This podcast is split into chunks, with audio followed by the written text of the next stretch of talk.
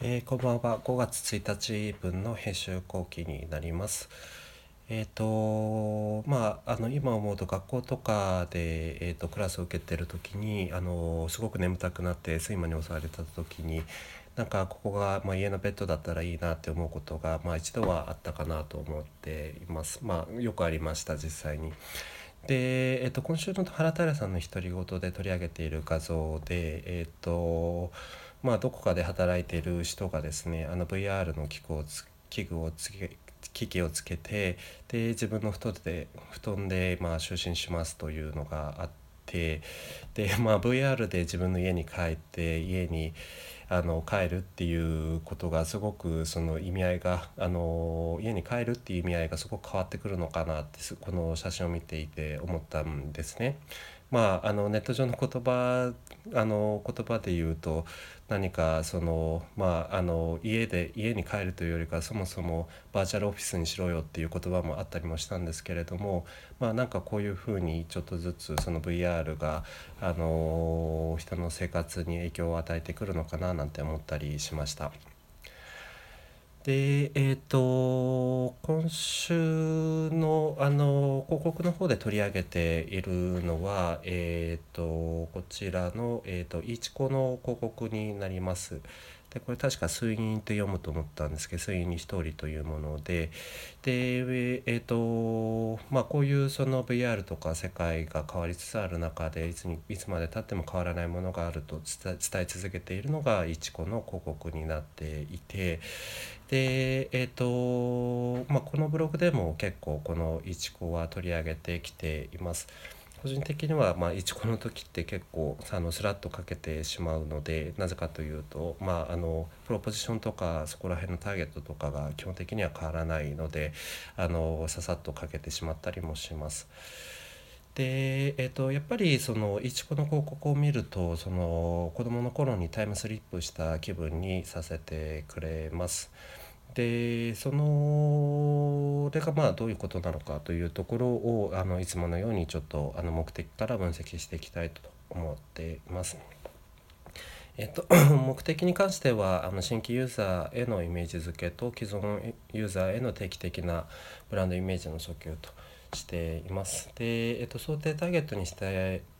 については、えっと、居酒屋で飲む家で飲むというところで、まあ、メインは家で飲むなんですかね。え、ー、とでえー、とデモグラフィックとしてはその20代30代で男性でまああの40代の男性かなというところです。でえーとまあ、どういうことを重視している人たちなのかというと、まあ、情緒とか歴史とか文化とか本質本質に関心が高いそうというふうにしています。でインサイトは、まあ、いくつになっても忘れない情景があるというふうに書いています。これはあの一こを解説するそのブランドあのまあすいません小説があって奇跡のブランドイチコというものがあったんですけれどもこれはまあこのインサイトというのはどの広告も変わらないというふうに書いてありました。で、えー、プロポジションは、えーと、ここ、まあ、インサイトをそのまま、あの転換したような形になっていてそのいつか忘れない条件を思い出させてくれるというところがあります。で、えーと、まさにその感想のところでも書いているんですけれども私自身もその子どもの頃にタイムさせタイムスリップあのさせてくれるような気分にさせてくれていて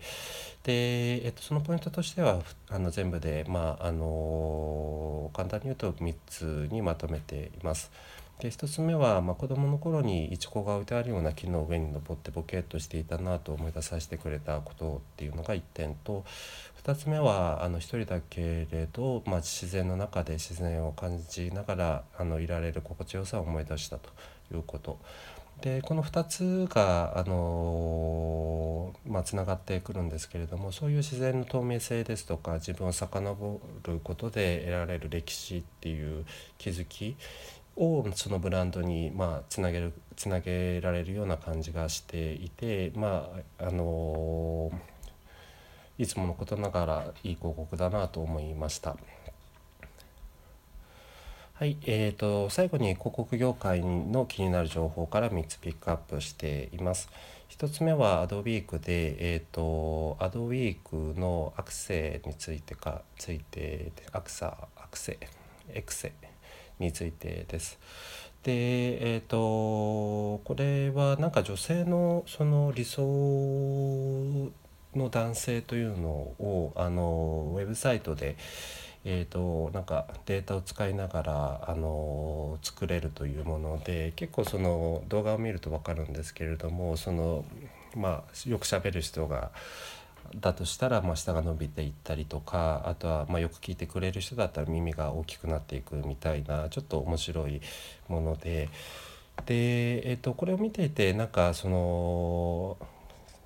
あの香水でまあ結構その香水というかその匂い系のものであの一貫したコミュニケーションをやっていたイメージがあったのであの随分変わったなと思いつつあの最終的な着地はどこにどういうメッセージがあるんだろうっていうのがなかなか見えない見えずにいたんですけれども、まあ、この記事を読んでいくとその キャンペーンをローチしたもののそのトップの鶴の一声ですぐそのキャンペーン自体を閉じたというものでした。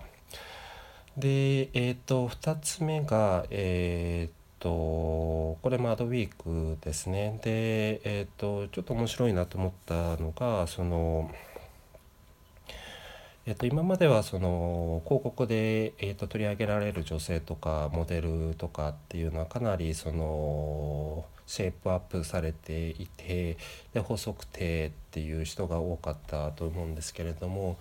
なんかあの最近はちょっとぽっちゃりした人があの広告とかそういうその展開の中で出てくることが多くなってきたというところがありますと。でこの記事に書いてあのあるその理由としては、まやはりソーシャルメディアというところが出てくる中でそのソーシャルメディアがそのコミュニケーションのメインのプラットフォームにある中でその多くのパーセンテージの人たちが実はその、まあ、特にアメリカの人たちとかはそのスリムではなくてちょっとぽっちゃり系みたいな人たちが大半を占めているというところがあって。てで今まではその広告ではその理想像みたいなものを描くっていうところがあったと思うんですけれどもそのソーシャルっていうそのメディアの特性もあってその自分に近いその親和性みたいなところが重視されているということなのかなと思っています。で最後が、えーと、アトランド TV というブログから、えーと、Apple の iPhone6S の、えーとオニオンまあ、玉ねぎですねの、えーと、60秒広告になります。でゴールとしてはその 4K のそのビデオのその画質の素晴らしさとかが、えーと、を伝えたいということだと思うんですけれども、えーと、それを伝えるためのその、まあ、コミュニケーションとかクリエイティビティというのがすごくいいなと思いました。でまあ何気ないその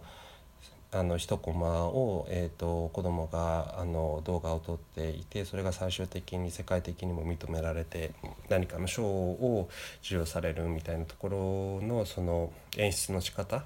ていうのはそのアップルならではの、えーと、コミュニケーションのうまさだなと思った次第です。はい、えーと、以上が5月1日分の、えーと編集後期でした。